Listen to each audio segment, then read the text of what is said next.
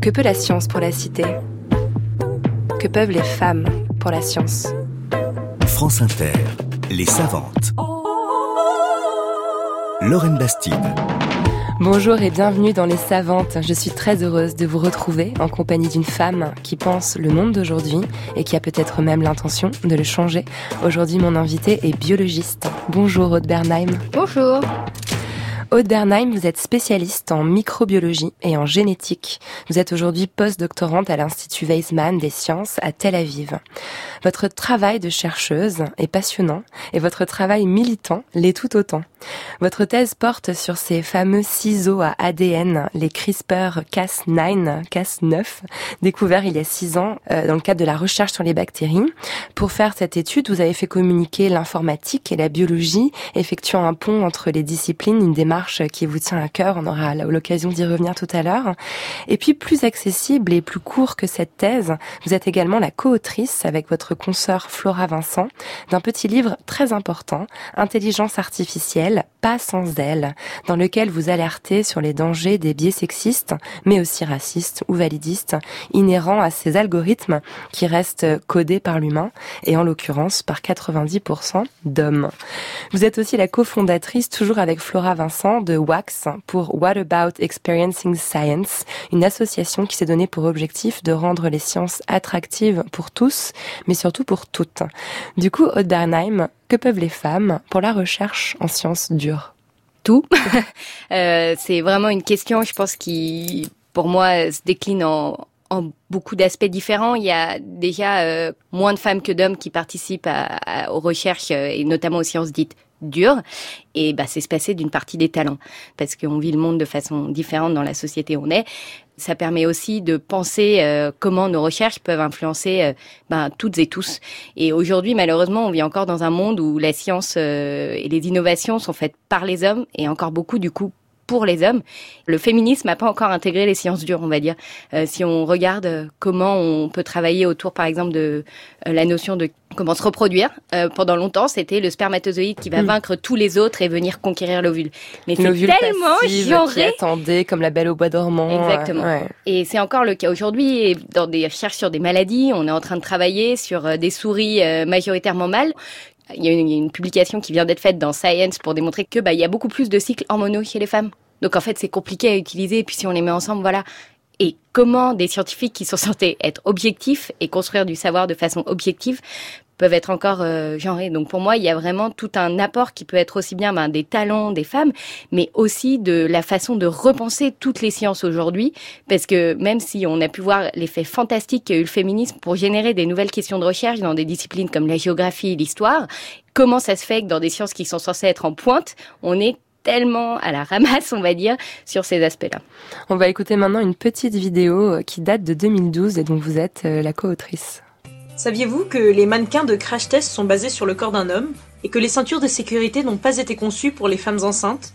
Saviez-vous qu'entre 1997 et 2000, 4 médicaments sur 5 retirés du marché américain posaient plus de risques pour la santé des femmes que pour celle des hommes? Et saviez-vous que le calcul des doses radioactives sont basés sur le modèle d'absorption d'un homme de 50 ans? Que notre compréhension de la douleur vient d'études faites sur des rats mâles uniquement? Là où nous voulons en venir, c'est que la science est encore pleine de biais masculins inconscients. Même les statistiques montrent que dans le milieu académique, moins de femmes que d'hommes avancent à chaque nouvel échelon. Imaginez, moins de 14% des présidents d'universités en Europe sont des femmes. Certains répondront que les femmes ne sont tout simplement pas douées pour les sciences. Eh bien, c'est faux En réalité, la présence des femmes dans les entreprises et laboratoires augmente la performance, la productivité et le dépôt de brevets. Mesdemoiselles, mesdames, la science continue à se faire sans vous et cela affecte le monde dans lequel nous vivons. Le monde de la science est passionnant et n'attend que vous.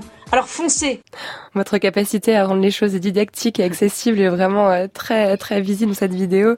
En fait, ce que vous montrez, c'est que la recherche scientifique a des biais et que ces biais ont des conséquences qui sont potentiellement dramatiques pour les femmes, pour leur santé, pour leur sécurité pour les femmes et pour les hommes en fait, pour tout le monde, parce qu'en fait c'est une vision qu'il y a une façon d'être, un standard, et dans ce cas-là, dès qu'on pense selon un standard, on oublie tout le monde. Et pour moi, la pensée euh, justement de penser euh, le sexe, le genre, ça permet avant tout de questionner des choses qu'on considère comme établies et euh, bah, de permettre de faire des choses beaucoup plus diverses et beaucoup plus appliquées à justement des gens différents. Et en fait, on n'est pas une société monolithique d'hommes blancs d'un mètre 70 qui faisons 70 kilos.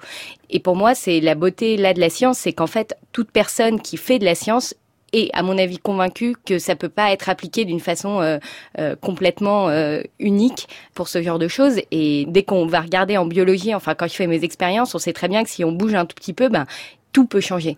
Et je pense qu'une fois qu'on a expérimenté ça, on peut se demander bah, comment on peut euh, penser qu'un savoir qui va s'appliquer euh, à une chose unique euh, peut être applicable à tout le monde. Alors j'ai pas pu résister au plaisir d'aller lire les commentaires sous la vidéo que je viens de vous diffuser, qui est une vidéo d'ailleurs assez factuelle hein, au final. J'en ai sélectionné un. Les ceintures de sécurité ne sont pas faites pour les femmes enceintes J'espère bien. Sinon, tous ceux qui ne sont pas enceintes, ce qui comprend les hommes et beaucoup de femmes, seraient alors en danger. Il ne faut surtout pas chercher à rendre le sexe féminin supérieur aux hommes. Et encore, vous n'entendez pas les fautes d'orthographe. Euh, Est-ce que c'est dur de défendre ce que vous défendez? En fait, déjà, je, je lis pas les commentaires sur les vidéos. je pense que c'est. Euh, je, je suis pas sûre que c'est dur. Je pense que, en fait, ça dépend dans l'état d'esprit dans lequel on se met. Évidemment qu'on va être questionné, mais je pense que dans mon métier, moi, j'adore être questionné et avoir des arguments pour répondre. La question, c'est comment on va trouver les bons arguments pour parler euh, avec des gens qui sont pas convaincus. Euh, je pense que moi, oui, c'est ma passion de pas être d'accord avec les gens et d'essayer de les convaincre. C'est pour ça que je fais mon métier. Mais c'est vrai que euh, là, sur ce genre de réponse, bah, j'aurais envie de répondre. C'est pas parce qu'en fait, on va permettre d'avoir une technologie qui va être améliorée pour plus de gens que d'autres vont y perdre. C'est juste que comme tout, il y a de l'optimisation. On va se fixer un objectif et on va optimiser en fonction de cet objectif. Bah, si l'objectif c'est plus de protéger cette personne, mais de protéger cette personne et cette autre, bah, le progrès scientifique, c'est ça que ça va permettre. Ça va pas forcément permettre de réduire les coûts, ça va être pour le même coût, on va protéger plus de personnes. Et du coup, c'est comme ça que le vois, c'est trouver les bons arguments pour convaincre. Et on s'est posé beaucoup la question de comment justifier, par exemple, l'idée qu'il fallait plus de femmes dans les sciences. Et on s'est rendu compte qu'en fonction des gens avec qui on parlait, il y avait des arguments qui marchaient mieux. Donc on peut dire, bah, en fait, c'est une question justement de pas se priver de talent. C'est une question de justice. C'est dégueulasse. Enfin, il y a un moment où c'est tout. Euh, et où ça peut aussi être une question de performance. Et en fait, pour moi, tous ces arguments sont là. Et souvent chercher à me dire ah, lequel est le plus important. En fait, ils vont résonner différemment auprès de différentes personnes. Et euh, bah, chacun, en fonction de son échelle de valeur, peut trouver. Mais dans tous les cas, l'idée, c'est d'arriver à la même conclusion. C'est qu'on a besoin de plus de femmes dans ces milieux. Et de faire preuve de patience et de diplomatie. On va explorer votre thématique de recherche, votre parcours et revenir sur ces biais sexistes qui imbibent la recherche. Nous allons voir que si les développeurs des programmes d'intelligence artificielle ne se décident pas très vite à corriger leurs biais sexistes, on se dirige vers un monde insoutenable pour les femmes. Pourtant, comme le dit Iseult, nous n'avons plus rien à prouver. Ah,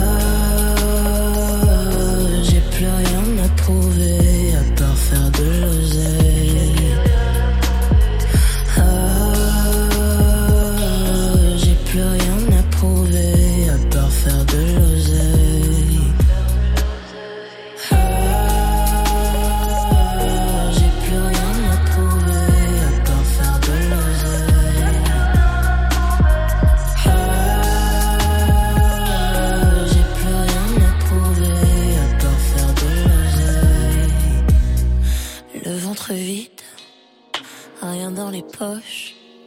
Pas un rond pour acheter le succès mérité.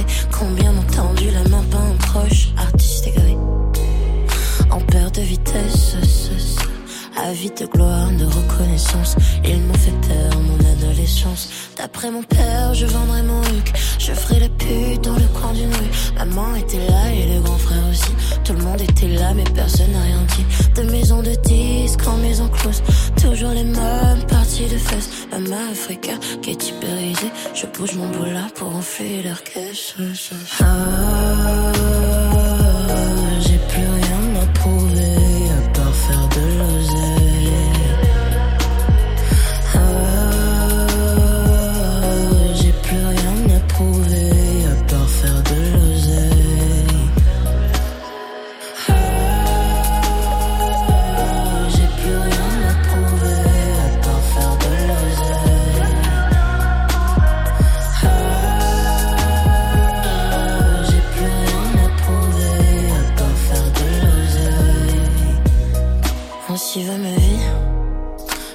de regret. Vivre à crédit pour éponger mes dettes. Serrer les dents pour que tout ça s'arrête. Je me voyais déjà en haut de la fiche. La réalité me rattrape au réveil. La réalité me chuchote au réveil. Au petit matin, j'ai quitté le nid. Pris mon envol petit à petit. Je suis tombé sans foi, j'ai su me relever. Devant le miroir, j'ai su me retrouver. Et devant le miroir, je me suis retrouvée.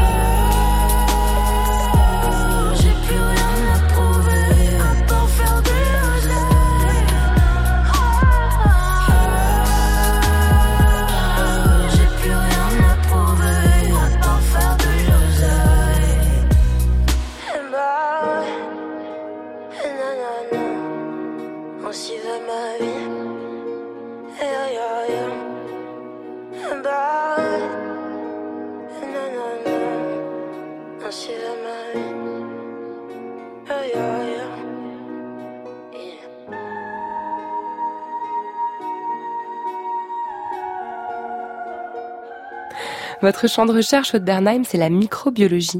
On étudie quoi quand on fait de la microbiologie? Alors, on étudie ce qui est micro, petit, et donc moi particulièrement, j'étudie les bactéries. Bon, souvent les bactéries, les gens pensent maladie, mais en fait, la plupart des bactéries sont vraiment utiles pour nous. Euh, une des choses, je pense, qui m'a conduite au final à choisir ce champ de recherche, c'est que c'est un des organismes les plus simples à étudier. Et du coup, quand on essaye de comprendre les mécanismes les plus fondamentaux, qui sont partout dans tous les organismes vivants, et ben souvent c'est plus simple d'essayer de réduire au plus simple pour comprendre vraiment ce qu'il y a de sous-jacent à tout ce qui se passe dans tout ce qu'on appelle par exemple les mécanismes moléculaires. On se débarrasse un peu des, des détails, quoi. On est vraiment dans le cœur de- du fonctionnement d'une cellule, par exemple. Voilà, par exemple, et, et, et je veux dire, c'est très compliqué de comprendre un organisme multicellulaire. Il y a beaucoup plus de niveaux qu'on est moins à même de comprendre. Alors qu'on essaye d'aller vers l'organisme, le modèle le plus simple, on essaye vraiment d'aller percer ce qu'il y a à la base et qu'ensuite on peut euh, généraliser ou en tout cas essayer d'appliquer euh, à d'autres organismes plus complexes. Alors, on l'a expliqué en introduction, il y a beaucoup de biais de genre dans la, dans la recherche, dans la façon dont la recherche est menée. En revanche, c'est pas le domaine où les femmes sont le moins représentées, la biologie, hein, par rapport à la physique ou aux maths. euh, Il y a quand même pas mal de femmes biologistes. Il y a beaucoup de femmes euh, biologistes. euh, Enfin, il y, a eu- il y a eu une étude scientifique qui a publié qu'un domaine va être plus ou moins féminisé en fonction de à quel point les gens pensent qu'il faut être un génie ou en gros travailleur. Et la biologie est souvent vue comme quelque chose où il y a du dur labeur, où il faut pipeter, etc. Et du coup, euh, beaucoup de femmes. Et donc, euh, c'est même dans la biologie, si on regarde les endroits où on pense qu'il faut être un génie, il y aura moins de femmes. Mais après, pour être honnête, il y a des disciplines dans la biologie, on va retrouver des disparités et aussi beaucoup en termes de, de niveau. On va avoir euh, à peu près 50% de femmes en biologie qui vont être en thèse. On passe à moins en postdoc. Et pour être honnête, dans ma vie, je n'ai eu que des chefs hommes euh, qui Voilà. étaient directeurs de recherche. Et dans le département dans lequel j'ai fait ma thèse, actuellement, donc à Institut Pasteur, euh, il y a neuf directeurs de recherche. Les neuf sont des hommes. On est quand même en 2019. Voilà, c'est le plafond de verre, encore une fois. C'est-à-dire que les femmes sont là au départ, mais euh, à l'arrivée, Mais voilà, à l'arrivée, bah oui, euh, c'est plus compliqué. Ouais. On va écouter maintenant la voix d'une femme qui a été récemment intronisée à l'Académie des sciences. Votre décision de m'avoir élu comme membre de votre académie est largement basée sur le travail de mon laboratoire concernant la technologie du génie génétique CRISPR-Cas9, aussi appelé ciseaux, couteau suisse ou boîte à outils de l'ADN. Euh, Découverte il y a seulement six ans, cette technologie est aujourd'hui considérée comme l'une des percées les plus importantes en biotechnologie. Euh, CRISPR-Cas9 a changé le domaine des sciences de la vie. Les scientifiques du monde entier développent cette technologie dans des applications innovantes dans la médecine, l'agriculture et la biotechnologie. Je voudrais attirer votre attention sur le fait que CRISPR-Cas9 n'est pas une découverte que j'avais délibérément planifiée, même si néanmoins elle reflète le chemin parcouru et mes choix de sujets de recherche tout au long de ma carrière scientifique. J'ai pris très au sérieux la devise de Louis Pasteur. Dans les champs de l'observation, le hasard ne favorise que les esprits préparés. Et cette approche de la science a été au centre de mon travail et celui de mon équipe. Je voulais vraiment qu'on entende sa voix parce qu'il n'y a pas beaucoup de chercheuses euh, femmes euh, françaises qui rayonnent à tel point à l'international. C'est vraiment une très très très grande scientifique, Emmanuelle Charpentier, et c'est l'une des premières à avoir identifié donc ce fameux ciseau CRISPR-Cas9 qui est votre objet d'étude. Vous avez de l'admiration pour elle? Oui, et bon, j'ai eu la chance euh, de la rencontrer parce que je postulais à une bourse euh, pour faire mes recherches et c'est elle qui a été désignée pour m'interviewer pour savoir si je devais avoir cette bourse que j'ai eu. Donc merci Emmanuel Charpentier. euh, et euh, non, bah oui, c'est c'est fantastique. C'est quelqu'un qui a continué la recherche même si elle n'avait pas eu forcément tous les signes de, on va dire, pour l'encourager, pour absolument qu'elle devienne ou quoi que ce soit. Elle a continué. Elle savait ce qu'elle voulait et de ce que j'ai compris de son parcours, elle a jamais cherché à la solution de facilité elle s'est concentrée à vouloir faire ses recherches de façon indépendante sur ce qui l'intéressait. Et bah voilà, elle a découvert, euh, bah, comme elle le dit, euh, une des une des choses les plus importantes. Et elle le dit très bien que ce genre de découverte est permise pour des esprits préparés. C'était très bien dit. Oui, vous acquiescez en écoutant cette phrase de Pasteur qu'elle citait dans son discours. Le, le hasard, c'est un phénomène euh, inhérent à la recherche scientifique. on peut essayer de forcer les choses et euh, de, de pouvoir euh, essayer de faire des découvertes. Mais ce genre de découverte avec la portée qu'il y a, c'est forcément du hasard. La question, c'est quand on tombe sur ce petit phénomène qui va un peu nous mettre la puce à l'oreille, à quel point on va prendre le temps d'aller chercher et d'aller fouiller jusqu'à bah, comprendre ce qui se passait vraiment. Et le mécanisme de comment marchent ces systèmes CRISPR est tellement complexe et élégant et beau. Et c'était pas quelque chose de connu. Enfin, c'était vraiment euh, complètement, complètement nouveau et différent. Et pour arriver à faire ce genre d'hypothèse, bah, c'est avant euh, toute une carrière scientifique à construire en fait euh, bah, le, la possibilité de faire cette recherche là au moment où euh, cette chose-là arrive, cette observation arrive. Être préparé au hasard, c'est vraiment une, ça pourrait presque être une devise de vie. Je trouve ça vraiment intéressant. C'est exactement ça. Alors ces ciseaux, euh, en fait, euh, donc qui permettent de découper l'ADN, on les a découverts donc sur des bactéries. Si je résume un petit de façon très très vulgarisée. et vous, dans votre thèse, vous avez choisi de vous pencher sur ces bactéries pour mieux comprendre toutes les différentes sortes de, enfin toutes, j'imagine que c'est impossible, mais en tout cas les différentes sortes de Casper qu'on pouvait rencontrer. Et pour cela, vous avez eu recours à l'informatique parce qu'il fallait analyser des dizaines de milliers de bactéries on ne pouvait pas le faire autrement que par ordinateur. Je me rends pas bien compte, est-ce que c'est quelque chose de vraiment audacieux de faire ce pont entre l'informatique et la biologie que vous avez voulu faire? Personnellement, j'ai jamais trouvé ça euh, audacieux, c'est juste que la façon dont sont construits euh, les parcours aujourd'hui scientifiques en France, c'est on va se spécialiser dans une discipline. Et pour moi, en fait, si on reprend la science, euh, la façon dont je le vois, c'est qu'on cherche à répondre à une question. Et cette question, ben souvent, on n'est pas capable de répondre à cette question uniquement avec une discipline.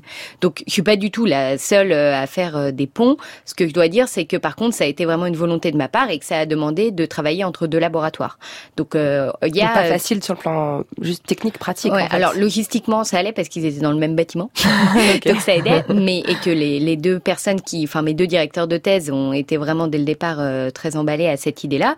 Mais pour moi, le plus gros challenge, c'est qu'il y avait jamais codé ou fait de programmation avant. Donc en fait, fallait que je me lance là-dedans et tous les gens de ce laboratoire ont pris la patience de me montrer comment faire pour pouvoir euh, me former euh, à ces deux disciplines. Et en fait, ce qui se passe, c'est que bah oui, pendant une thèse, au lieu de se former à un truc, on se forme à deux, donc ça demande un peu de travail. Mais euh, mais je trouve que les, les résultats qui en ressortent, pour moi, en fait, c'était impossible. La question de recherche que je me suis posée ne pouvait pas trouver de réponse en utilisant soit l'une, soit l'autre. Il fallait les deux. Donc il y avait de toute façon pas trop le choix. Quoi. Et si on voulait vulgariser un petit peu le, vos résultats, qu'est-ce que vous avez découvert euh, Donc en fait, moi, je, les, les systèmes CRISPR à la base sont des systèmes immunitaires des bactéries, c'est-à-dire que les bactéries ont elles-mêmes des virus qui viennent les infecter et les tuer. Et du coup, elles doivent se défendre. Donc, elles ont des systèmes. Et donc, très concrètement, elles coupent euh, l'ADN des virus avec ces ciseaux moléculaires. Et ce qui est intéressant, c'est qu'on quand on regarde toutes les espèces des bactéries auxquelles on a accès, il y en a qui ont ces ciseaux moléculaires et il y en a d'autres qui ne les ont pas. Donc pourquoi elles ne les ont pas? Et du coup, euh, dans ma thèse, j'ai avancé une nouvelle hypothèse qui était que, en fait, quand elles vont récupérer ces ciseaux, de temps en temps, elles ont d'autres choses dans leurs cellules qui ressemblent aussi à des ciseaux. Et de temps en temps, bah, les ciseaux euh, qui reçoivent, en fait, elles reçoivent ça parce qu'on appelle un transfert horizontal, c'est-à-dire que c'est un peu comme si elles vont le récupérer sur un marché. Tout d'un coup, elles vont acheter cet outil-là elles l'ont, et tout d'un coup, elles vont se rendre compte qu'en fait, si elles se servent de cet outil-là, elles n'ont plus, on va dire, euh, la possibilité de servir d'un autre outil, et qui est essentiel pour elles pour survivre. Et du coup, euh, on a prouvé ça euh, de différentes manières, euh, ce qui explique en partie pourquoi ben, certaines vont les avoir et d'autres les ont pas. Alors ces découvertes des ciseaux CRISPR, ils ont été faites par deux femmes et, et aujourd'hui c'est un domaine qui est très prometteur sur le plan économique et étrangement on dirait qu'elles ont été effacées, c'est bien ça? Bah, c'est vrai qu'aujourd'hui, euh, on, voit que ces deux femmes qu'on découvertes et qui ont vraiment euh, mené le domaine, euh, j'étais à la conférence CRISPR encore très récemment, et aujourd'hui, tous les directeurs de recherche qui sont attirés pour faire des ça, c'est globalement en très très écrasante majorité des hommes. Et euh, même au niveau médiatique, elles ont eu des prix, etc. Mais aujourd'hui, quand on tapait euh, jusqu'à récemment euh, CRISPR Scientist sur Google, c'est que des photos d'hommes qui apparaissaient, alors que c'est quand même elles qui ont découvert ces choses-là pour la première fois. Donc ce phénomène d'effacement peut même arriver à ce niveau-là. C'est ce qu'on appelle l'effet Mathilda, c'est bien ça? C'est un peu ça l'effet Mathilda, c'est surtout de se faire voler sa découverte. Pour le coup, la découverte leur est vraiment attribuée et dans les milieux scientifiques, elles sont reconnues. Donc c'est pas comme d'autres effets Mathilda où des gens se sont vraiment fait voler leur découverte euh, par des hommes qui en ont pris et qui elles ne pouvaient même pas être reconnues par la communauté scientifique comme étant les découvreuses. Là, elles sont encore reconnues, mais on voit que quand même leur participation est, euh, on va dire, plus effacée que ce qu'elle devrait être.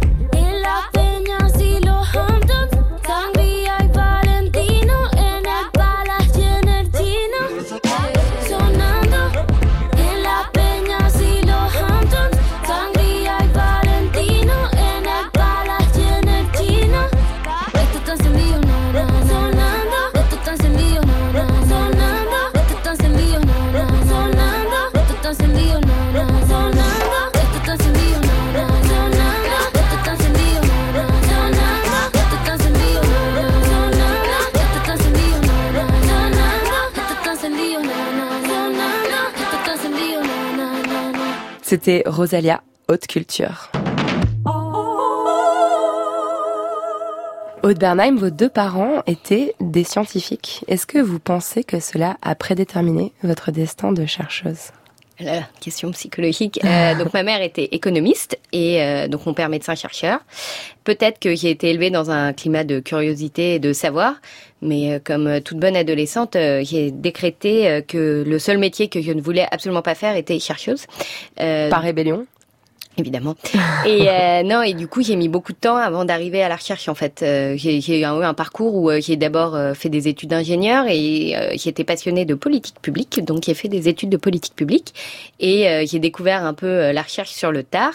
Et au final, je me suis mis à faire vraiment de la recherche une fois que mes deux parents étaient décédés. Donc, je sais pas si c'est une coïncidence ou pas, mais la rébellion est allée assez loin.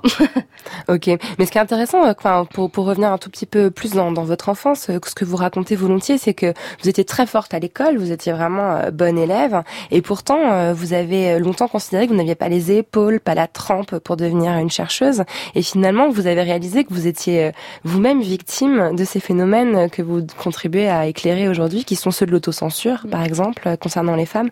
Expliquez-nous ce, ce concept d'autocensure et comment vous l'avez vécu vous dans votre recherche. Pendant très longtemps, je me suis, jamais pensé faire de l'autocensure, et quand j'ai commencé à travailler sur ces questions d'un point de vue associatif, donc notamment avec Flora Vincent, avec qui je fais mes frasques dans ce domaine depuis quelques années.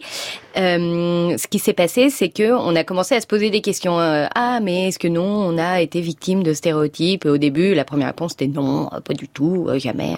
Puis en cherchant bien, bah c'est vrai que je me suis dit, c'est marrant que moi j'étais voilà bonne à l'école, j'ai pas dit j'étais bonne à l'école, et bah globalement on m'a toujours dit que j'étais une bonne élève, qui était sérieuse, et que c'est quelque chose en fait où je me suis rendu compte que la plupart de mes amis, eux, c'est ce qu'on leur disait, alors que mes amis on leur disait qu'ils étaient brillants, même s'ils avaient des moins bonnes notes que nous, et que vraiment ils étaient destinés à faire de grandes choses. Et on, m'a souvent dit, bah oui, tu es sérieuse, tu auras un bon métier, etc. Mais il n'y avait pas cet aspect, euh, on va dire, de brillance, d'excellence, qui ferait que euh, on devrait, euh, je devrais aller explorer ces choses-là. Et quand on voit des scientifiques, moi, ça, me paraît, c'est toujours des gens qui étaient justement des génies, qui n'étaient pas sur cette terre, qui étaient ailleurs, qui faisaient autre chose, etc. Et bah, c'est vrai qu'il a mis un peu de temps à me rendre compte qu'en fait, ça pouvait être aussi des, des gens euh, absolument normaux et que euh, bah euh, oui, on pouvait aussi faire ces choses-là et que donc voilà, je, je, je pense encore aujourd'hui que je suis pas sûre d'avoir la trempe d'être une scientifique, mais je me bats contre mon autocensure et mes stéréotypes au quotidien. Et c'est aussi une question de représentation. Enfin, c'est aussi beaucoup plus compliqué pour une pour une jeune femme de se projeter en génie de la physique quand on n'a pas d'autres figures finalement mises en avant que Einstein éternellement avec sa moustache. Quoi. ça paraît compliqué. Et, de façon plus concrète, on est une jeune scientifique. Euh, les, les, hommes, ils ont plein de modèles différents. Parce qu'en fait, il y a plein d'hommes, donc on peut se dire, ah, moi, plus tard, je vais être bidule, je vais être machin, parce que je les ai vus en conférence. Mais moi, par exemple, j'ai chef femme, mais je vais être qui? Alors, il y en a après, on va en voir en conférence, mais par exemple, euh, était une conférence récemment, j'en ai vu une.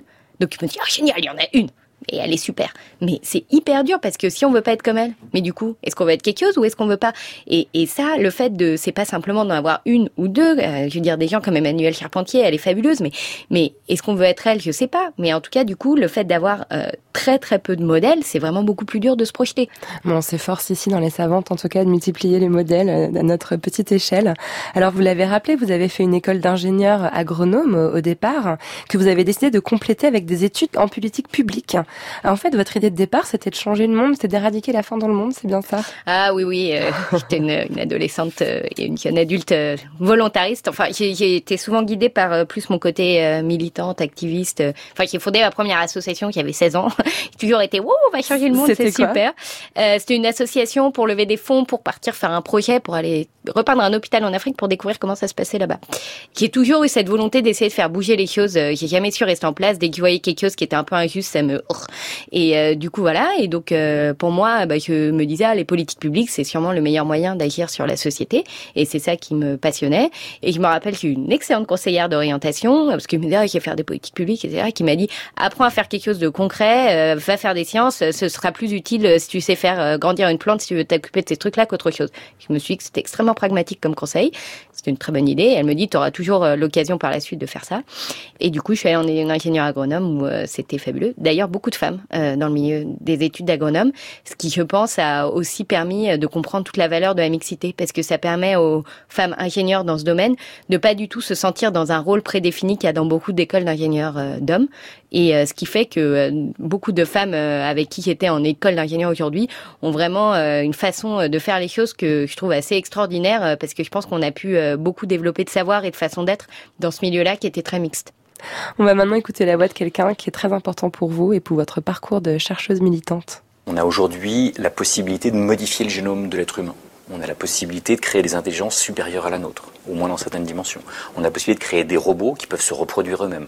On a la possibilité de modifier l'environnement et éventuellement de le détruire. Et donc, par rapport à tout ça, il faut qu'on change de modèle. Et ça, ça suppose qu'on pense différemment. Et pour penser différemment, il faut apprendre différemment. Et il faut prendre conscience de la complexité de ces enjeux. Parce que si on cherche à optimiser seulement une solution, on risque de créer tout un tas d'autres effets secondaires. Et une des meilleures métaphores pour comprendre la complexité du monde, c'est la métaphore de l'éléphant et des six aveugles. Vous avez six aveugles qui touchent chacun un bout d'un éléphant. Celui qui touche la trompe est en fait persuadé que c'est un serpent. Celui qui touche l'oreille est persuadé que c'est un rideau. Celui qui touche une défense pense que c'est une lance. Celui qui touche une patte pense que c'est un, un tronc d'arbre. Et en fait, ils sont en conflit et chacun d'entre eux est persuadé d'avoir compris la complexité du monde. Alors qu'en fait, ils n'appréhendent qu'une partie de la complexité du monde. Et il y a quelqu'un qui est un peu plus sage qui passe et qui leur dit que s'ils savaient se parler, s'ils savaient confronter leurs perspectives personnelles, ils pourraient peut-être mieux comprendre la complexité qui est face à eux. Quelle puissante métaphore, cette métaphore de l'éléphant. C'était la voix de François Tadei, le fondateur du Centre de recherche interdisciplinaire, lieu où vous avez effectué votre master. Alors c'est un endroit qui propose une approche complètement rénovée du savoir et de la recherche. Ça a changé quoi pour vous d'étudier dans ce centre? Bon, globalement, ça a changé ma vie. le, je me rappelle mettre les pieds euh, là-bas. Alors c'était encore euh, tout petit, c'était un couloir euh, où il y avait quatre pièces. Et je suis arrivée et c'était complètement différent de tout ce que j'avais vu. Enfin, jusqu'à ce moment-là, qui était encore vraiment vivre les politiques publiques, etc. Et là, je me suis retrouvée dans un endroit bouillonnant de créativité où tout d'un coup, tout était possible. Et c'est la première fois, et ça, c'est vraiment quelque chose en France où il n'y a pas trop, on nous dit globalement que tout est difficile à changer, que c'est compliqué, que c'est... Et là, c'était, en fait, tout est possible et c'est juste à vous de le faire. Euh, ça a été, mais libérateur. Et au-delà de dire c'est possible, c'est de dire, un, vous avez les capacités de le faire, et deux, ce qui vous manque, on va vous les donner. Ce qui vous manque en savoir, ce qui vous manque en façon de voir les choses, en réseau, en argent, on va tout faire pour que vous puissiez changer le monde à votre façon. Et donc ça a été mais un big bang euh, dans la façon dont, j'ai pu appréhender euh, la suite. Et euh, juste après tu es arrivé au CRI, je me rappelle, euh, il y avait une semaine, euh, on part tous euh, pour essayer un peu de réfléchir, faire du brainstorming, et où j'ai vraiment discuté bah, avec François Tadé pour la première fois. Et je me suis dit, mais waouh, ça y est, c'est bon quoi. Et d'ailleurs, on a parlé féminisme cette première fois, de bah, que en effet, il y avait plein de choses à faire dans ce domaine. Et après, c'était aussi voir des chercheurs qui étaient vraiment dans la société. Parce que souvent, la recherche est vue comme uniquement de la production de science alors que j'ai jamais imaginé que la science puisse être libérée de la société. Donc au même moment qu'il y avait tout ce, ce, côté de pouvoir être euh, chercheur mais s'investir dans ces thématiques-là, c'était de aussi découvrir une recherche qui était mais complètement barrée quoi, enfin juste folle et que ça pouvait être très marrant.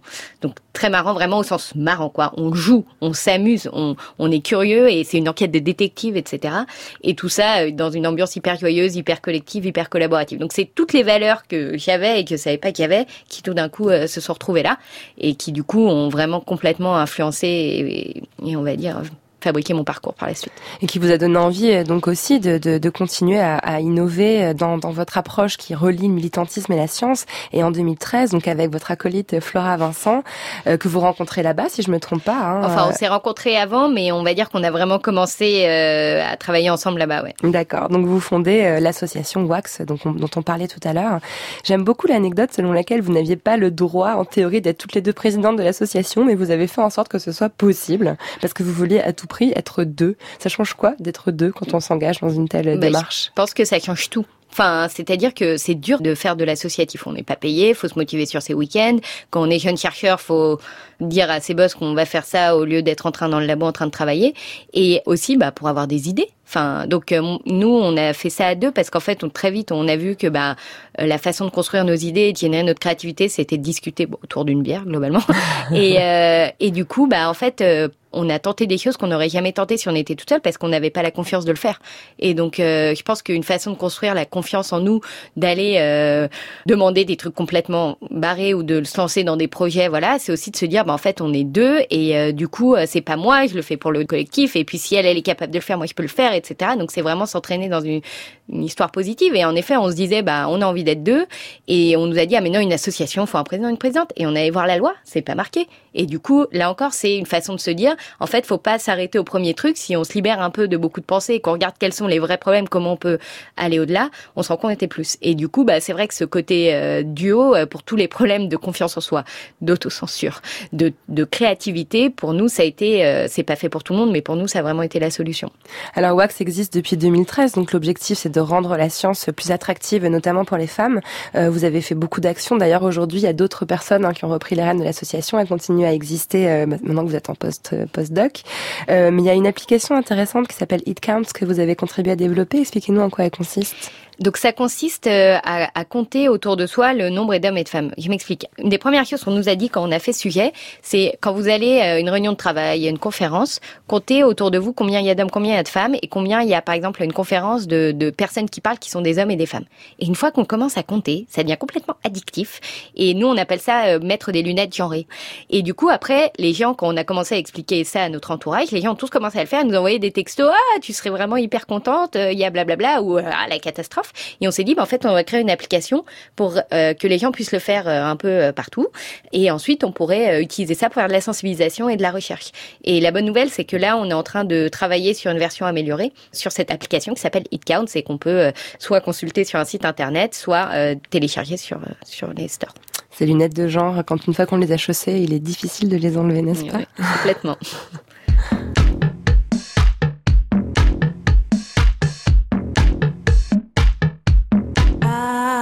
I tend to change my hair too much. It has become my ruination. My friend, she keeps on warning much for financial decapitation. On top of that, it's true, I see. People never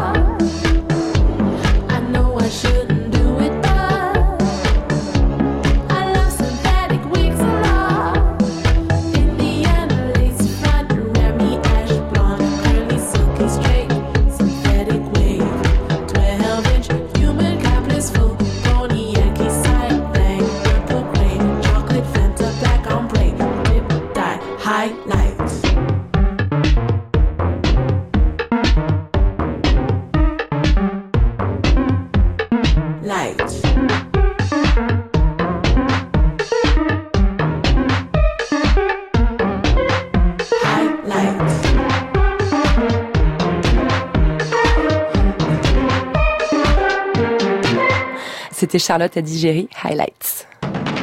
Lorraine Bastide. Les savantes. Sur France Inter. On va maintenant entrer dans le vif du sujet, celui de votre livre Intelligence artificielle pas sans elle, coécrit avec Flora Vincent. Alors c'est une autre savante qui a rendu possible ce livre, je crois, Catherine Vidal, une éminente neurobiologiste que j'ai reçue ici dans la saison 1 des savantes, qui a notamment démontré qu'il n'y avait aucune différence entre le cerveau des hommes et celui des femmes. C'est un peu elle qui vous a ouvert la voie? Euh, je dirais que c'est entre autres Catherine Vidal et d'autres personnes euh, du, du laboratoire de l'égalité, qui est une association qui s'occupe euh, notamment d'éditer euh, cette collection. Euh, D'égal à égal, hein, s'appelle la collection. La collection égal à égal, qui est vraiment, euh, enfin, acheter les livres, c'est pas très cher et c'est, enfin, pour moi, j'ai appris beaucoup, beaucoup de choses quand j'ai commencé à m'intéresser à ces sujets-là. Ça se lit très vite et on a vraiment l'essentiel, quoi. Et du coup, bah, c'est vrai qu'on avait rencontré Catherine Vidal dans le cadre de nos activités associatives et après des discussions avec elle, on s'est retrouvé euh, petit à petit sur euh, l'idée d'écrire un livre euh, autour justement des thématiques euh, science et, et de l'égalité homme-femme. Et petit à petit, le sujet de l'intelligence artificielle est arrivé sur le tapis. Et pour nous, c'était un parfait cas d'école à explorer au terme de ce que j'ai pu euh, mentionner, qui est toute cette idée d'analyser les sciences euh, dites dures à travers le prisme euh, du féminisme, on va dire, ou en tout cas de, la pensée de l'égalité. Et bah, qu'est-ce que ça peut générer de questionner une technologie avec ce prisme-là? Et donc c'est comme ça qu'on a abordé le livre. C'est un livre qui fait 88 pages, qui est extrêmement digeste. Ça se lit en une heure. On a envie de noter tous les chiffres. C'est très très didactique, très puissant aussi. Et la, la démonstration est évidente. Alors j'aurais vraiment aimé recevoir à vos côtés Flora Vincent. Je voulais, vous avoir toutes les deux, d'en innover un peu dans les savantes, mais malheureusement elle est à Tel Aviv, euh, occupée par ses travaux de recherche. On l'a néanmoins appelée au téléphone et on a un petit sonore de Flora Vincent. la partie la plus intéressante, c'était de, faire résonner les, deux problématiques. En fait, euh, la problématique de l'intelligence artificielle et, de comment ils peuvent reproduire et, générer encore plus de biais genrés dans la société, ça, c'était la partie la plus euh, la plus stimulante en fait. Il y a beaucoup de choses qui existent déjà. On s'est beaucoup intéressé à ce qui se faisait aux États-Unis et surtout, on n'a pas commencé à réfléchir à ces sujets-là quand on a commencé à écrire le livre. Les problématiques de comment on va dire, la pensée féministe ou le féminisme peut influencer le développement des sciences et technologies. C'est quelque chose euh, auquel on pense depuis longtemps. On appelle ça les innovations genrées. C'est vraiment tout ce champ de recherche qui est absolument euh, fantastique, qui s'intéresse vraiment à comment on peut euh, transformer la recherche et l'innovation sous l'angle de la pensée féministe. Vous êtes un peu des, des pionnières, des défricheuses, euh, Flora Vincent et vous, dans ce domaine de l'innovation genrée. Bah, j'ai envie de dire qu'on essaye et euh, on aimerait qu'il y ait des personnes qui dont ce soit la recherche euh, principale. Il y en a, il y a des penseuses fabuleuses, euh, voilà. Euh, c'est vrai qu'en France euh, c'est moins euh, le cas et du coup bah c'est un peu le concept. S'il y a personne pour le faire, on va s'y coller. Mais mais comme disait Flora, c'est c'est des choses auxquelles je pense on réfléchit de- depuis longtemps et là ça nous donnait vraiment le temps et la possibilité de faire ça avec un exemple très précis, très concret et de voir si justement on tirait les fils et qu'on essayait de décortiquer où on en arrivait.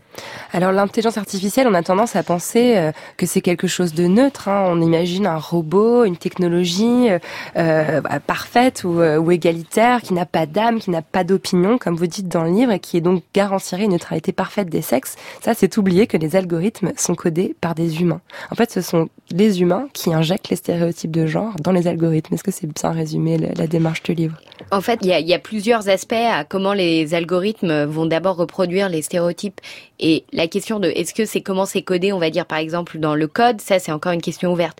Mais par exemple, ils sont entraînés ces algorithmes. Et ces algorithmes sont entraînés sur des bases de données. Et ces bases-là de données, bah, elles reflètent notre société. Donc un algorithme, à la base, n'a pas forcément, on va dire, d'avis ou de pouvoir de décision. Mais une fois qu'on va l'entraîner sur une base de données, il va apprendre comment fonctionne le monde. Et le monde, il fonctionne de façon sexiste aujourd'hui. Et c'est ce que l'algorithme va apprendre. Et le problème, c'est que on pourrait dire bah pas grave au final ça reflète à peu près la vérité euh, tout va bien. Sauf que on va avoir que si il y a une façon de penser que on sait que le, le monde a des aujourd'hui mais vu que ce serait des décisions prises par une machine une machine est objective. Et ça c'est faux. Et du coup faut questionner les décisions prises par ces machines pour savoir si justement en fait euh, elles vont être euh, il va y avoir de la discrimination il va y avoir des choses là et c'est des choses bah euh, beaucoup de gens diront mais le problème c'est pas les algorithmes c'est la société et donc, par quel bout on prend le problème? Est-ce qu'on corrige la société? Est-ce qu'on corrige les algorithmes? Est-ce qu'on corrige les deux? C'est ce qu'on essaye d'explorer dans le livre. C'est un peu l'œuf ou la poule. Alors effectivement, ce que vous expliquez, peut-être qu'on va prendre un exemple pour bien le démontrer. Moi, je- effectivement, j'avais cette espèce d'imaginaire du développeur euh, très macho qui va volontairement euh, mettre des choses sexistes dans les algorithmes. Non. Par exemple, prenons l'exemple de Google Translate. Si on met le mot a surgeon en anglais, qui veut dire euh, chirurgien ou chirurgienne, hein, qui est un mot neutre en anglais, la traduction par défaut, ça va être un chirurgien.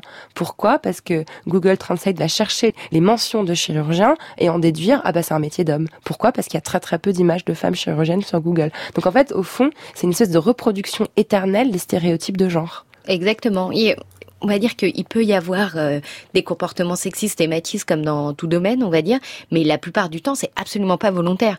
Enfin, c'est c'est vraiment euh, purement, euh, en effet, euh, reproduire la société. Donc l'exemple de Google Translate, il est là, mais par exemple, ça a été la même chose qui a été montré pour euh, euh, des logiciels de recrutement. Ouais. Pour des postes de développeurs, bah voilà, on cherche à recruter un ou une développeur. euh, voilà. Jusqu'à maintenant, ce poste, dans 83% des cas, a été euh, accordé à un homme. Bah, Qu'est-ce que va apprendre l'algorithme? Et donc c'est ça la vraie question. Il y a eu un vrai scandale chez Amazon en 2015 avec. euh, Donc, euh, il y a- il y a- en fait, Amazon a essayé ce genre de choses et ils étaient encore en phase de test et de pilote et se sont rendus compte de ce problème et l'ont fait savoir.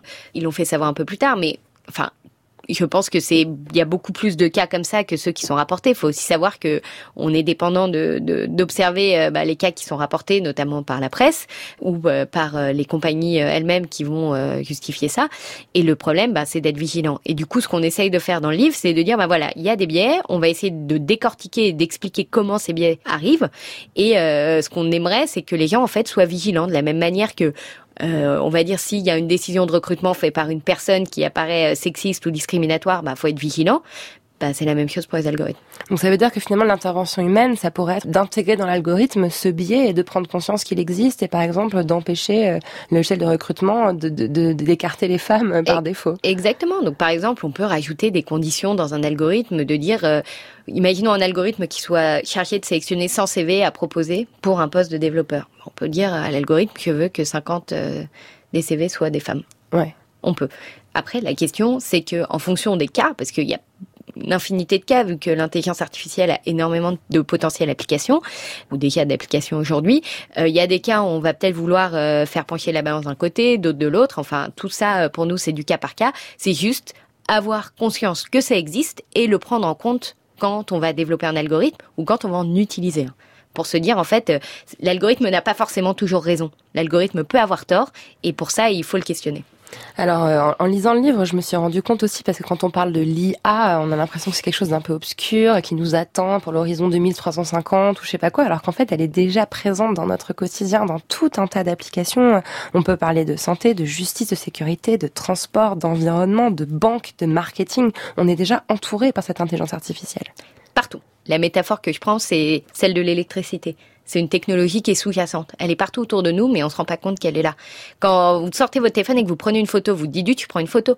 En fait, aujourd'hui, depuis 2-3 ans, euh, il y a des programmes d'IA qui ont été mis dans ces téléphones pour optimiser et mettre des espèces de paramètres de la photo pour que ce soit comment les gens aiment le mettre sur Instagram, par exemple.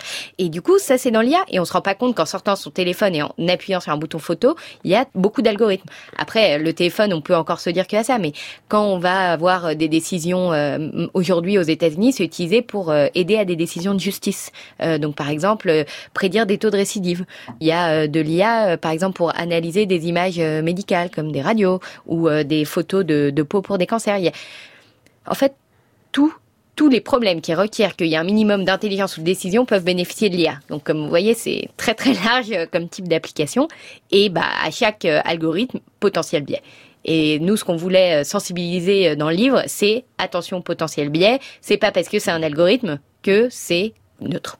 Et une fois qu'on a ça en tête, euh, c'est le plus important. Vous parlez de décisions de justice prises à l'aide d'un logiciel et dans le livre, vous évoquez le logiciel de justice américain qui s'appelait Compass et qui, a, en l'occurrence, fait apparaître des biais, évidemment, racistes. Euh, on a, on s'est rendu compte. Alors il y a, y a la notion de faux positif et de faux négatif, c'est-à-dire que le logiciel va dire, bah, celui-ci a tant de chances de récidive, et au fond, on va se rendre compte euh, 10 ans, 20 ans plus tard que le logiciel s'est trompé. Ça, c'est les faux positifs.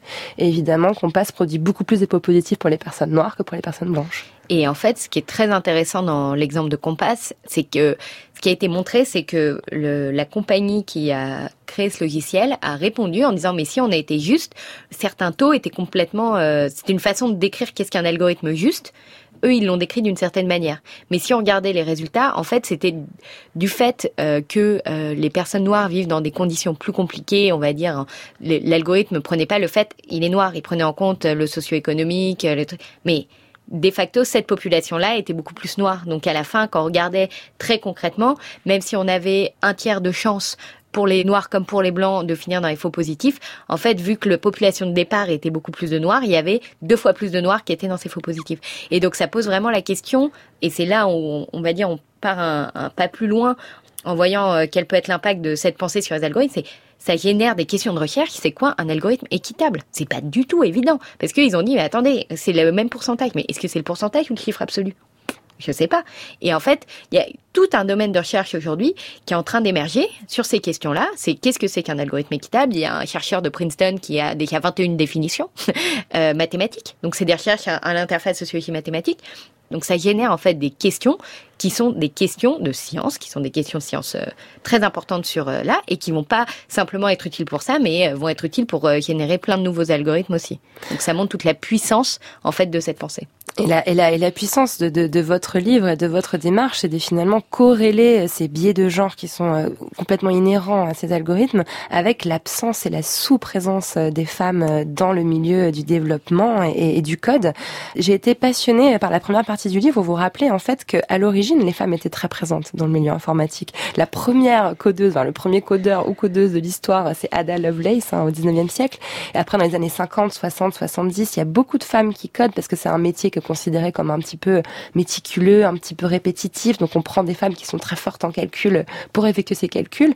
Et dans les années 80, tout bascule. Qu'est-ce qui se passe dans les années 80 Et oui, c'est quelque chose qui est peu connu, qu'il y avait beaucoup de femmes dans l'informatique. Et il y a une citation de Grace Hopper, qui est une super informaticienne, qui est assez fabuleuse. Elle a écrit un article dans Cosmo, dans les années genre 50, pour dire, ah non, mais vous devriez faire une carrière dans l'informatique parce que faire l'informatique, c'est comme préparer un dîner. La comparaison et, géniale. et du coup, c'est un côté hyper euh, stéréotypé, mais dans le temps, ça montre quelle était la, la vision de l'informatique à cette époque-là. Et en fait, en 1980, bah, il y a l'arrivée des ordinateurs personnels, et euh, du coup, le champ de l'informatique devient aussi beaucoup plus intéressant d'un point de vue financier. Et ça attire euh, d'autres choses. Et tout d'un coup, les ordinateurs commencent aussi à être marketés euh, d'un point de vue, on va dire, pour les jeux ou quoi que ce soit, pour les garçons. Et donc, petit à petit, ça devient un objet pour les garçons. Et bah, ce qui fait que petit à petit, on a de moins en moins de femmes dans le domaine. Donc euh, pour, pour un peu préciser, par exemple, on parle de publicité. euh, Alors là, c'est la- l'arrivée du PC, l'arrivée de la, de la console Atari. Ouais.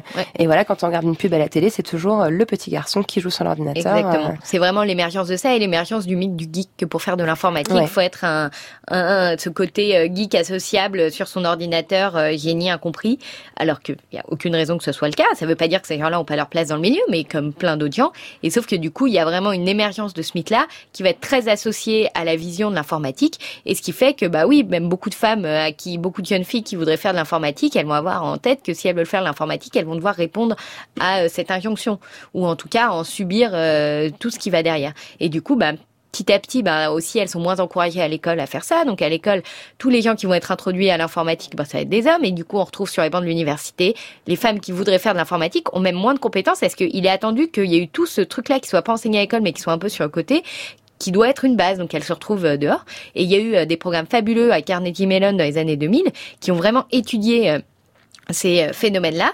Et en fait, c'est une des grandes universités américaines de programmes d'informatique où ils avaient très peu de femmes. Ils se sont posé la question et ils se sont rendus compte que c'était la façon dont elles enseigné et que c'était par exemple que oui, elles avaient des, elles pensaient avoir des retards. Et après, il y avait aussi bon euh, des comportements sexistes. Ont complètement changé leur curriculum et la façon de voir les choses et ils sont arrivés à euh, plus 30, 40 enfin de femmes dans ces domaines. Donc, euh, Alors inversement, j'ai lu ce chiffre qui m'a vraiment fait peur. hein. Aujourd'hui, à peine 10% des développeurs sont des femmes. Et, euh, et ce qui est vraiment assez assez flippant, c'est que le nombre baisse en réalité. Mm. Une étude récente a démontré que le nombre d'étudiantes en école d'ingénieur informatique est passé de un tiers il y a 30 ans, donc il y avait plus ou moins 30% de femmes dans ces écoles, à 15% aujourd'hui. C'est une baisse euh, quasiment de moitié. Comment on explique cette chute vertigineuse? Il y a, a aucune correction en fait euh, qui est apportée. euh, Bah non, parce qu'en fait, les. Alors aujourd'hui, les choses commencent à changer, mais il y avait vraiment cette image culturelle qui était très très très très forte, et bah ça influe beaucoup les choix d'orientation. Ça, plus euh, la façon dont justement les femmes vont être orientées. Enfin, l'option informatique au lycée, euh, c'est beaucoup beaucoup d'hommes. Et ce qui se passe souvent, c'est qu'on va voir euh, une fille qui va dire ah je vais venir, et il y a plein de ses copines qui vont venir avec elle. Donc c'est comme ça que ça marche. Et aujourd'hui, il y a beaucoup de travail qui est en train d'être fait là-dessus. Donc les, les choses sont en train de progresser. Par exemple, il y a eu un travail fabuleux à, à l'école 42. Ouais. Donc euh, à l'école 42, c'était l'angoisse totale en termes d'égalité homme-femme. Enfin, c'était vraiment une école qui avait été pensée pour attirer justement ces stéréotypes des geeks. On a aussi parlé, si je me trompe pas, de problèmes de harcèlement. hein. Exactement. Ouais. Donc il y avait des problèmes de harcèlement, des problèmes de, enfin de tout. Donc il y avait très très peu de femmes. Et il y a Sophie Vigier qui s'est retrouvée à diriger 42, qui a mis en place tout un paquet de mesures et alors ça a radicalement transformé euh, leur recrutement. Donc c'est complètement possible de changer et je pense que ce qui a été fait à 42 devrait vraiment être répliqué euh, dans d'autres écoles parce que c'est hyper concret, euh, c'est voilà, c'est possible de le répliquer et on espère que ces chiffres-là vont changer. Mais en effet, c'est l'anti-exemple de dire que ah mais faut juste attendre euh, les choses évoluent Ça dans va le bon sens corriger, dans en la fait, parité. non, pas du tout. Non, Ça, ça diminue, il faut en avoir Et, conscience. et en fait, dans les milieux scientifiques, ça progresse pas. Ça ne progresse pas, Mm. quoi. Il y a aussi un phénomène qui est aussi inhérent à ce domaine euh, de l'informatique, d'Internet, c'est qu'il y a aussi une certaine forme de violence contre les femmes qui fait partie d'un peu de la culture. Il y a une étude de 2016 euh, que vous citez dans le livre qui parle de GitHub. GitHub, ouais. GitHub, qui est un outil de partage de code où les développeurs peuvent voilà partager leur code, évidemment se les corriger entre eux. Et là, on s'est rendu compte à travers cette étude que les changements proposés par les femmes sont plus souvent adoptés parce qu'en fait, en gros, ils sont meilleurs, plus efficaces, sauf si on sait qu'elles sont des femmes. Et oui, c'est le, le drame des. Et, et je pense que c'est même pas forcément conscient. Pour beaucoup de gens, ça va être inconscient que ces stéréotypes sont là. La plupart des gens avec qui on discute de ces sujets-là sont pas euh, anti-femmes. Je veux dire, il y a des comportements sexistes, il y a des choses, je les nie pas, ils existent. Mais dans beaucoup de cas, ça va être le cas et les gens vont pouvoir leur montrer, mais ils en sont même pas conscients. Et du coup, la première étape, c'est une prise de conscience. Plus il y aura de personnes vigilantes et des cas moins les comportements limites ou catastrophiques, on va dire, vont pas passer, mais aussi plus les gens auront conscience de, de ces effets. Hmm. Un dernier mot sur euh, sur le, le concept d'encoding, euh, qui est un concept qui a été euh, qui a été développé par euh, une femme, hein, Joy euh, Bolawini. C'est un peu l'écriture inclusive du code. Euh, Est-ce que vous pouvez nous expliquer en deux mots comment en quoi ça consiste? Et puis si vous espérez le voir s'imposer un jour C'est en fait c'est donc une chercheuse du MIT qui a, a développé ce concept après avoir observé euh, justement le tous ces biais dans les algorithmes et qui s'est posé la question de euh, bah, qu'est-ce qu'on pourrait faire? Et du coup pour le moment c'est plus un concept que vraiment un, un assortiment de techniques mais c'est comme partout un concept une théorie ça peut générer beaucoup de réflexion et le concept ce serait dire bah est-ce que dans le code informatique en soi le code c'est comme une langue? Donc est-ce que bah il y a des biais? Est-ce qu'il y a moyen de les résoudre? Et qu'est-ce que ce serait qu'un langage informatique épicène par exemple un langage inclusif pour le code informatique? Est-ce qu'il y en a besoin? Ou qu'est-ce que ça veut dire d'essayer d'écrire des algorithmes qui sont inclusifs? Et ça bah en fait pour moi c'est un concept qui est hyper euh, créateur on va dire. Enfin ça génère beaucoup de questions très concrètes. Et euh, bah en ce moment je pense que ça génère beaucoup de recherches. Merci beaucoup, Aude Bernheim. Merci à toutes et à tous d'avoir accompagné ce rendez-vous des savantes. hein. Toutes les informations concernant l'émission sont à retrouver en ligne sur le site franceinter.fr. Vous pouvez y réécouter l'entretien, mais aussi la podcaster à tout moment sur votre application préférée. Cette émission a été réalisée par Coy Nguyen et préparée par Perrine Malinge, avec aujourd'hui à la technique Elisabeth Collet et à la programmation musicale Jean-Baptiste Dibert. À dimanche prochain, je recevrai la chercheuse Maboula Somaoro.